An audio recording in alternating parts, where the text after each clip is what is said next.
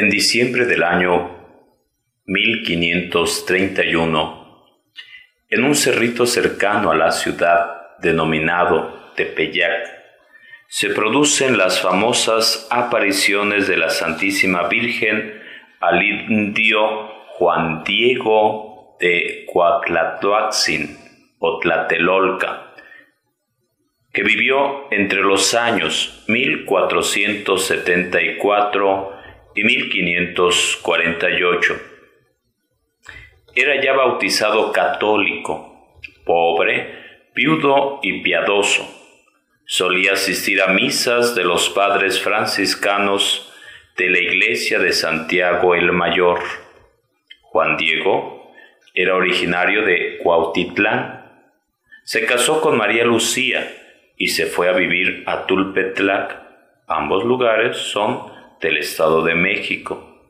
Ahí vivía su tío Juan Bernardino y desde Tulpetlac asistía a Tlatelolco en el Distrito Federal. El libro Nican Mopowa, que significa aquí se narra, refiere ordenadamente cómo hace poco milagrosamente se apareció la perfecta Virgen Santa María, Madre de Dios, nuestra reina, allá en Tepeyac, de renombre Guadalupe. Al indio Juan Diego con quien conversó. El sábado 9 de diciembre de 1531, refiere en su dictado, que de madrugada iba a la misa y al llegar al cerrito Tepeyac ya amanecía, oyó cantos de pájaros finos, excepcionales, del lado donde sale el sol, se extraña, y cuando cesa su canto, oyó que lo llamaban desde el cerrito y le decían Juanito, Juan Dieguito. Y al llegar a la cumbre, vio una doncella que estaba de pie, que lo llamó cerca de ella, y cuando llegó junto a la misma, ponderó su perfecta grandeza. Su vestido relucía como el sol, como que reverberaba, y la piedra, el risco en que estaba de pie, como que lanzaba rayos, el resplandor de ella como preciosas piedras, como ajorca, la tierra como que relumbraba con resplandores del arco iris en la niebla, y los mezquites y nopales y demás hierbecillas, como esmeraldas, como turquesas, aparecían, y sus troncos, sus espinas, sus ajustes, relucían como el oro. Se postró, escuchó su aliento, su palabra, extremadamente glorificadora, sumamente afable, como de quien lo atraía y estimaba mucho. Y le dijo, escucha, hijo mío, el menor, Juanito, ¿a dónde te diriges? Le contestó que a su casita de Tlatilolco, a seguir las cosas de Dios que nos enseñan. Ella le revela, Sábelo, ten por cierto, hijo mío, el más pequeño, que yo soy la perfecta, siempre virgen, Santa María, Madre del verdadero Dios por quien se vive, el creador de las personas, el dueño de la cercanía y de la inmediación, el dueño del cielo, el dueño de la tierra, mucho quiero, mucho deseo que aquí se levante mi casita sagrada, en donde lo mostraré, lo ensalzaré, al ponerlo de manifiesto. Lo daré a las gentes en todo mi amor personal, en mi mirada comprensiva, en mi auxilio, en mi salvación, porque yo en verdad soy tu madre compasiva, tuya y de todos los hombres que en esta tierra están en uno y de las más variables estirpes de hombres, mis amadores, los que a mí clamen, los que me busquen, los que confíen en mí, porque allí escucharé su llanto, su tristeza, para remediar, para curar todas sus diferentes penas, sus miserias, sus dolores, y para realizar lo que pretende mi compasiva misericordia. Ve al palacio del obispo de México, y le dirás, como yo te envío, para que le descubras, deseo mucho que aquí me provea una casa me erija en el llano mi templo, todo le contarás cuanto has visto y admirado y lo que has oído, y ten por seguro que mucho lo agradeceré y lo pagaré, que por ello te enriqueceré, te glorificaré, y mucho de allí merecerás con que yo te retribuya tu cansancio, tu servicio, con que vas a solicitar el asunto al que te envío. Ya has oído, hijo mío, el menor, mi aliento, mi palabra, haz lo que está de tu parte. El indio, dice aceptar el mandato, se encaminó a México, a la casa del obispo Fray Juan de Zumárraga, de la Orden de San Francisco, muy recientemente llegado, se anuncia, espera y es recibido, narrándole lo que vio y oyó. Tuvo la impresión de que no le creyó mucho su versión de los hechos y le dijo que aún con calma te oiré, bien desde el principio miraré.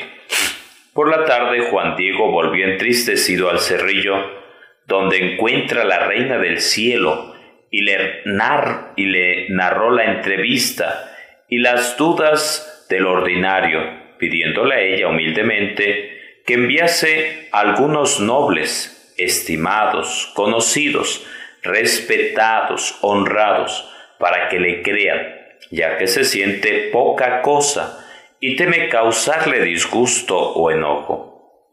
La Virgen le confirma su orden y confianza, por ser necesario que por tu intervención se realice, se lleve afecto mi querer y mi voluntad, y le ruega que vuelva mañana a ver al obispo, haciéndole saber de nuevo mi voluntad para que realice, haga mi templo, y mañana por la tarde le traiga su respuesta Sigue narrando Juan Diego que al amanecer fue desde su casita a Tlatelolco a oír misa y a las diez horas fue al palacio episcopal e hizo toda la lucha por verlo al obispo y al final lo vio. Se hincó y lloró a sus pies. El obispo le preguntó muchas cosas que deseaba investigar para cerciorarse, pero al final le contestó que no haría el templo por la sola palabra suya, sino que precisaba alguna otra señal para poder ser creído, como a él lo enviaba la Reina del Cielo en persona. A pesar que el dignatario quedó reflexionando, que el indio no vacilaba, sino ratificaba a sus dichos, y entonces lo hizo seguir discretamente para observar a dónde iba y con quién hablaba. Así lo hicieron sus colaboradores, pero ya llegando a la barranca del Tepeyac lo vieron perderse en el puente de madera, regresando fastidiados y tratando de indisponer al obispo con el indio. Este vuelve a hallar a la Virgen y le da cuentas de su segunda gestión infructuosa, a lo cual responde la señora, Bien, está, hijito mío, volverás aquí mañana para que lleves al obispo la señal que ha pedido, con eso te creerá. Y acerca de esto ya no dudará ni sospechará. Y sábete, hijito mío, que yo te pagaré tu cuidado y el trabajo y cansancio que por mí has emprendido. Ea, vete ahora, que mañana aquí te aguardo se le cruza un inconveniente a Juan Diego, su tío Bernardino, buen creyente, muy enfermo. Lo manda a llamar, le busca un médico, pero parecía ya tarde, y al anochecer el tío le pide que le lleve en la madrugada del día siguiente un sacerdote de Tlatelolco para que lo confiese y ayude a bien morir. Juan Diego sale de madrugada a buscar al sacerdote pedido por su tío Juan Bernardino. Temiéndolo intersectar a la Virgen, hace un atajo por otro lado del cerro que facilitaba su salida a México, Pero ella lo esperaba y lo interroga sobre sus pasos. Avergonzado responde con palabras enternecedoras de un niño. Mi jovencita, hija mía, la más pequeña, niña mía, ojalá que estés contenta como amaneciste. Y le hace saber la enfermedad del tío y que por su gravedad debe buscarle un sacerdote, pues para ello nacimos, los que vinimos a esperar el trabajo de nuestra muerte. Le pide perdón y le promete volver el miércoles. Entonces es honrado en escuchar esta respuesta. Escucha, ponlo en tu corazón, hijo mío, el menor que no es nada lo que te espantó, lo que te afligió, que no se turbe tu rostro, tu corazón. No temas esta enfermedad, ni ninguna otra enfermedad, ni cosa punzante, aflictiva. ¿No estoy aquí yo, que soy tu madre? ¿No estás bajo mi sombra y mi resguardo? ¿No soy yo la fuente de tu alegría? ¿No estás en el hueco de mi manto, en el cruce de mis brazos? ¿Tienes necesidad de alguna otra cosa? Que ninguna otra cosa te aflija, te perturbe, que no te apriete con pena la enfermedad de tu tío. Luego se supo que simultáneamente se curaba su tío Juan Bernardino, que vivía en Tulpetlac. Calmado, el indio se animó a pedirle a la Virgen lo que solicitaba el obispo como señal, y ella lo envió a la cumbre del cerrillo diciéndole que allí verás que hay variadas flores, córtalas, reúnelas, ponlas todas juntas. Luego baja aquí tráelas aquí en mi presencia. A continuación viene el ramo de flores y su impresión en el ayate. Llegado a la cumbre, el indio se admira que allí hubiera cantidad de flores, con sus corolas abiertas, variadas, hermosas, cuando las plantas no las darían, fuera de su tiempo, porque de veras aquí en aquella sazón arreciaba el hielo. Esparcían un olor suavísimo, como perlas preciosas, como llenas de rocío nocturno, y las cortó, las puso en el hueco de su tilma, descendió y ofreció a la niña celestial, que las tomó en sus manos y las puso juntas en el hueco de su ayate, diciéndole, Mi hijito menor, estas diversas flores son la prueba, la señal que llevarás al obispo. De mi parte le dirás que ve en ella mi deseo y que por ello realice mi querer, mi voluntad, y que tú eres mi mensajero. En ti absolutamente se deposita mi confianza y que mucho te mando que con rigor, a solas, en la presencia del obispo, extiendas tu ayate y le enseñes lo que llevas, y le contarás todo, para que puedas convencer al gobernante sacerdote, para que luego ponga lo que está de su parte para que se haga. Se levante mi templo que le he pedido.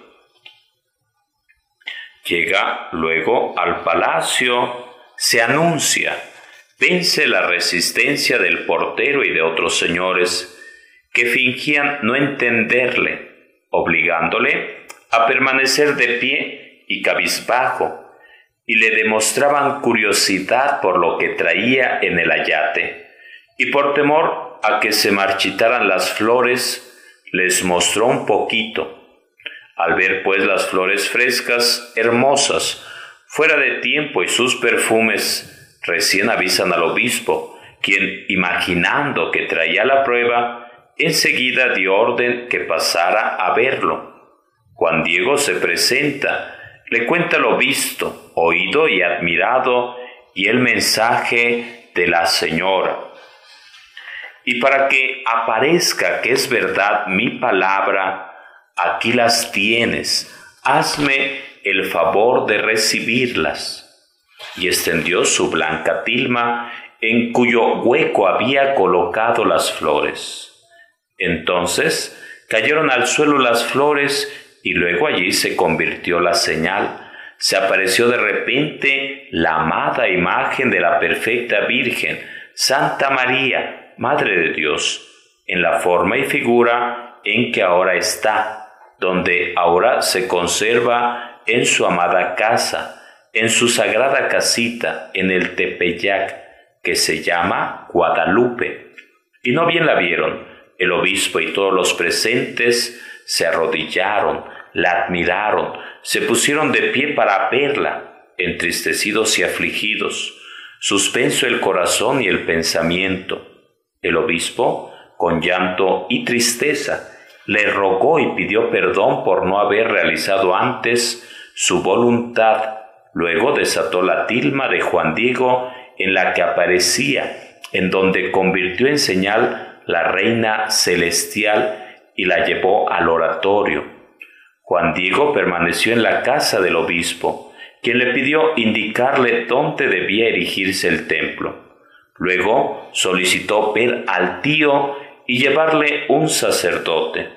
Lo acompañaron a casa del tío y vieron que estaba sano absolutamente nada le dolía. Este, extrañado de verlo con acompañantes, le preguntó qué sucedía y el sobrino le narró todo lo vivido.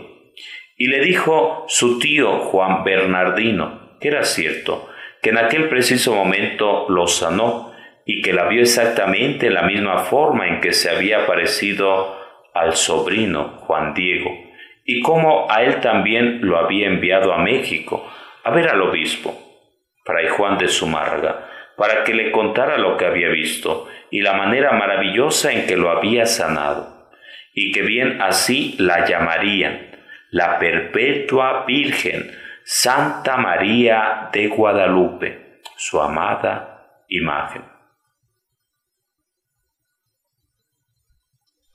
Del Nican Mopogua que significa, aquí se narra, documento que nos narra las apariciones de la Virgen Santísima, de la Virgen de Guadalupe.